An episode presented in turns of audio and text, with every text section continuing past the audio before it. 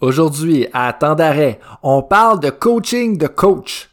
Le coach personnel pour maximiser l'apprentissage. Pourquoi ça existe? Pourquoi il y a des coachs partout aujourd'hui? Bienvenue à Temps d'arrêt avec Coach Frank. le podcast idéal pour rester à l'affût des connaissances de pointe et des avancées scientifiques dans le monde du coaching professionnel. Voici votre animateur, Coach Frank.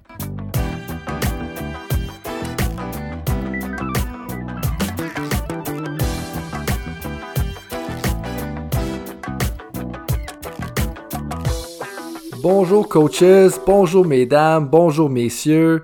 Euh, que vous soyez des fans de hockey, de soccer, de basketball, de rugby, de volleyball, de baseball, ça me fait plaisir de vous avoir avec moi aujourd'hui, puis de parler de coaching de coach.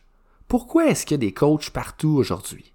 Puis la question que j'aurais surtout pour vous, avant de rentrer dans ce débat-là, c'est est-ce que vous avez déjà eu l'impression de stagner comme coach? C'est-à-dire que, je, le sais, là, il n'y en a aucun d'entre vous qui travaille pas fort. Ça, c'est un constat général qui est, je me sens aucunement mal de faire une généralisation là, sur les coachs. Tous les coachs travaillent fort, passent des heures. C'est jamais ça la question. Mais est-ce que vous avez déjà eu l'impression de travailler fort, mais vous n'êtes pas sûr si vous avancez? Vous avez un peu l'impression de stagner. Puis c'est un peu ça le défi.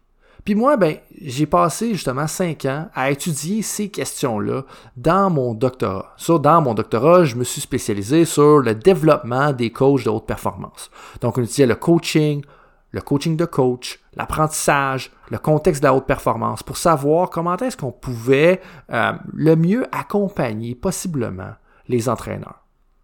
Et puis, c'est ça que j'ai fait. Donc, j'ai expérimenté avec mes entraîneurs. J'ai fini d'expérimenter, wink wink. Hein. J'ai expérimenté avec mes entraîneurs à une certaine époque. J'ai collaboré avec des leaders mondiaux dans le domaine pour trouver au moins une solution qui pouvait venir en aide. Et puis, euh, des fois, on va parler de différentes choses, mais généralement, le coaching de coach semble être une excellente avenue comparativement à des formations, comparativement à des livres ou comparativement à du mentorat. Puis la première chose que je veux faire la différence, c'est qu'un coaching de coach, c'est pas nécessairement un coach de coach c'est pas nécessairement un expert de votre sport, comparativement à un mentor. Puis c'est ça qui est généralement mieux. Parce que c'est bien de parler à un coach de haut niveau dans votre domaine. Mais ce coach de haut niveau-là dans votre domaine, il va vous dire comment faire les choses, puis il va vous dire qu'est-ce que lui fait, puis ça c'est mieux. Mais en réalité, pour maximiser l'impact, hein, comme on a dit dans l'épisode 5, et je reviens encore, ben, il faut s'adapter au contexte, au temps, et puis aux différentes situations. Mais généralement, quand on est avec un mentor, c'est pas toujours bien adapté à notre niveau. Et c'est là qu'en réalité, un coach de coach va être vraiment efficace. Parce qu'un coach de coach, ça va avoir une maîtrise de la science, ça va avoir une maîtrise de la science de l'apprentissage, de la science du coaching, puis ça va avoir déjà coaché. Puis quand ça a ces éléments-là, on a démontré que c'était justement plus efficace que les autres alternatives. Puis de où est-ce que ça vient tout ça? Mais ça vient au départ des questions que je me posais comme coach. Eh bien, à une certaine époque, ça fait déjà quasiment plus de quatre ans aujourd'hui, ben, j'ai mis fin à ma carrière de coach parce que je me rendais compte que plusieurs coachs là, étaient laissés à eux-mêmes.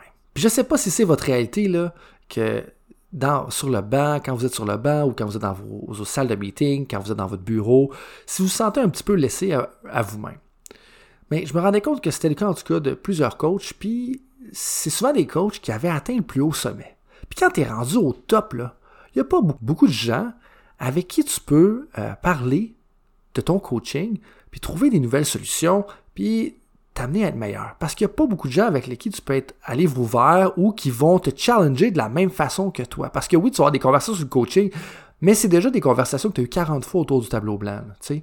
Puis à tous les jours avec mon superviseur, ben, on travaillait avec des coachs, on parlait des directeurs d'organisation nationale, on débattait avec les meilleurs chercheurs dans le monde pour justement trouver c'était quoi la solution par rapport à ça.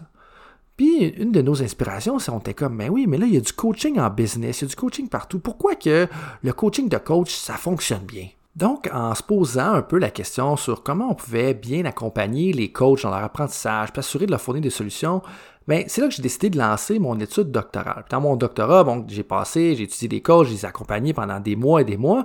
Et puis, euh, c'est justement le sujet d'un des articles, puis de l'article dont je vous parle aujourd'hui. L'article dont je vous parle aujourd'hui a été, a été publié dans le International Sport Coaching Journal en 2019, et puis ça parle de mon euh, parcours, de ma collaboration avec un entraîneur, une entraîneur phénoménale, Jennifer Boyd. Euh, pour ceux qui la connaissent pas, euh, c'est une entraîneur de l'équipe nationale de rugby à 15 du Canada, mais elle est aussi entraîneur-chef de l'équipe de rugby féminin de l'Université d'Ottawa. C'est bien entendu, je pense que les gens, vous êtes capables de voir que c'est de là que la connexion vient. Mais en bout de ligne, euh, c'est quand même du gros calibre. Le rugby au niveau national, international, c'est du bon calibre. Et puis, pour ceux qui ne le savent pas, l'équipe canadienne de rugby fait partie du top 5 mondial, justement, depuis 2014. Donc, c'est quand même une bonne équipe qui fait bien. Et puis là, on a commencé à travailler ensemble, puis en utilisant nos réflexions sur l'apprentissage, on s'est rendu compte que la première chose à faire, c'était de décortiquer qui elle était comme entraîneur. Parce qu'il n'y a pas un entraîneur pareil. Puis c'est ça qui est fascinant.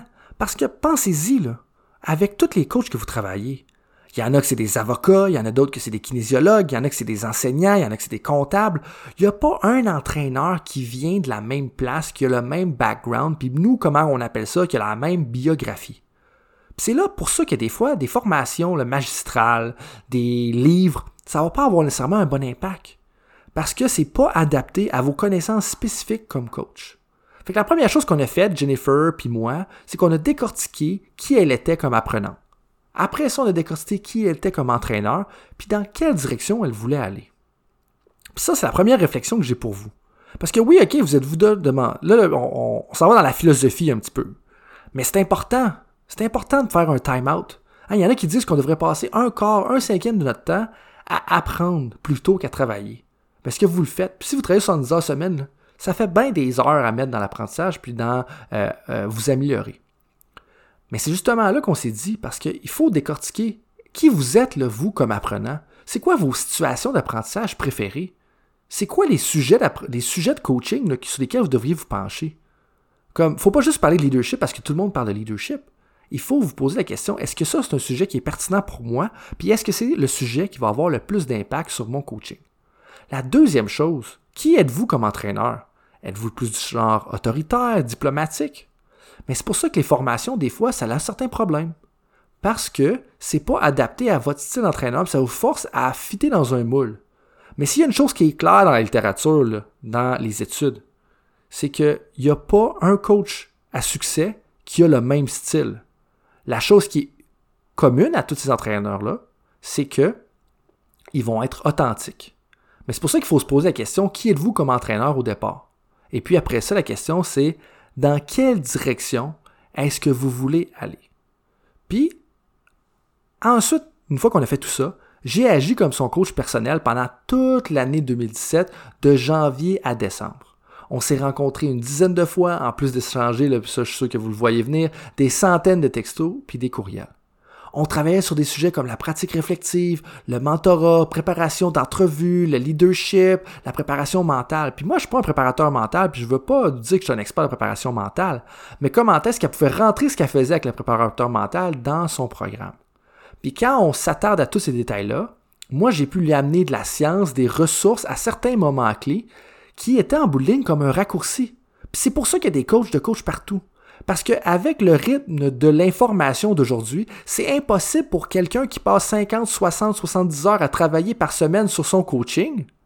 C'est impossible qu'il se maintienne à jour avec toute l'information qui est produite. Hein, on le dit là. Aujourd'hui, une personne ne pourrait pas commencer, si elle commençait à l'âge de 0 ans jusqu'à 99 ans, elle ne pourrait pas consommer tout le contenu sur YouTube si elle faisait juste ça de sa vie. C'est fou quand on y pense. Mais c'est là qu'un coach de coach vient jouer un rôle important parce que c'est un raccourci envers, euh, raccourci vers l'information qui pourrait être impact. C'est quelqu'un qui va filtrer l'information, s'assurer qu'il y a de qualité, puis en même temps qu'il a de l'expérience à travailler avec plusieurs coachs. Fait qu'il peut vous suggérer des pratiques exemplaires ou des principes exemplaires qui vont avoir un impact. Et c'est là la valeur. En plus de ça, une chose qui est constante, là, puis JC Mayers en parlait justement dans la conférence Time Out 2020, c'est que qui qui est là pour aider les gens qui aident des gens? Qui qui est là pour aider les coachs? Mais c'est justement ça. Fait que si on combine une expérience avec plusieurs coachs, un raccourci vers de l'information, un filtre pour de l'information qui est crédible et qui a fonctionné, plus un accompagnement parce que vous vivez beaucoup de pression comme coach, puis j'en suis sûr. Puis plus tu es au niveau, tu envie à tous les niveaux, mais plus tu es au niveau, là, plus tes, tes jours sont comptés jusqu'à un certain point. Mais c'est là qu'un coach de coach devient utile. Mais c'est un peu la même chose dans les domaines, puis c'est pour ça qu'il y a des coachs partout aujourd'hui. Puis ça a été quoi le résultat avec coach Jennifer Boyd? Mais un, on s'est rencontrés dix fois, puis sans que ce soit uniquement à cause de ça, elle a fini par remporter le championnat national pour la première fois avec son équipe, alors que pendant plusieurs années, elle avait été dans le top 5 universitaire, mais elle n'avait jamais réussi à gagner le championnat. Puis c'est là qu'on a découvert qu'un coach personnel, ça permettait aux entraîneurs d'accélérer leur apprentissage, de se sentir plus en confiance, d'innover plus facilement, puis que ça rendait les entraîneurs plus originaux, comparativement à des formations magistrales ou bien à travailler avec des mentors. Donc, en résumé, où est-ce que tout ça fit dans vos connaissances sur le coaching? Mais ça fait encore une fois dans les connaissances intrapersonnelles. À quel point vous connaissez bien vous-même, vous êtes capable d'avoir une bonne perspective interne et externe de vous-même. Ça fait dans l'apprentissage, puis plus spécifiquement, nous, moi, du moins, j'ai décidé d'appeler ça le coaching de performance.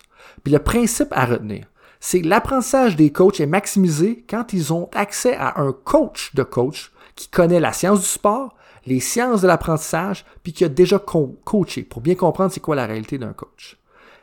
Les suggestions concrètes que j'ai pour vous, si jamais vous ne voulez pas aller dans la direction d'avoir un coach de coach, mais la première, c'est planifier du temps pour faire une séance vidéo pour vous observer vous-même en train de coacher. Donc, être critique envers vous-même sur votre coaching. Prenez du temps pour faire ça.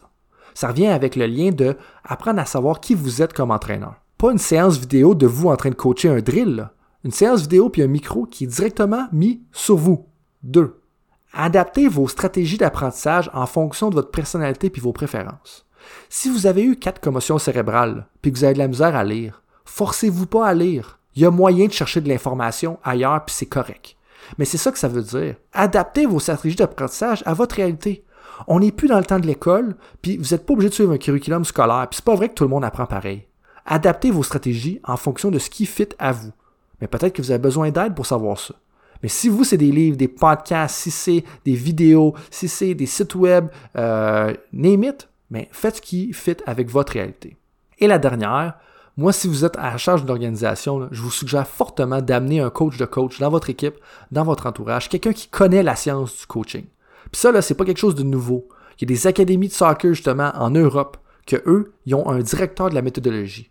Mais c'est quelqu'un qui est dans leur staff, puis que c'est un expert du coaching. Et donc, en résumé, quand tu es un des meilleurs dans ton domaine, comment faire pour apprendre quand il y a peu de gens qui peuvent vraiment t'amener de la nouvelle information? Mais durant mon doctorat, j'ai passé cinq ans à réfléchir à cette question-là, puis plus spécifiquement dans le domaine de la haute performance. Puis une des solutions, parce qu'il y en a plusieurs, c'est d'avoir un coach de coach dans son cercle. Donc, s'il y en a qui veulent en savoir plus sur le coaching de performance, puis qui veulent en savoir plus sur ce que moi je fais, vous pouvez visiter le www.drcoachfrank.com, donc drcoachfrank.com. L'adresse est en dessous de l'épisode, drcoachfrank.com. S'il y en a parmi vous qui ont des idées de sujets à couvrir pour les prochains épisodes, écrivez-moi un courriel à info at bettersport.ca. Puis coaches, merci. Puis on n'oublie pas, un coach pour apprendre, c'est apprendre à être un meilleur coach.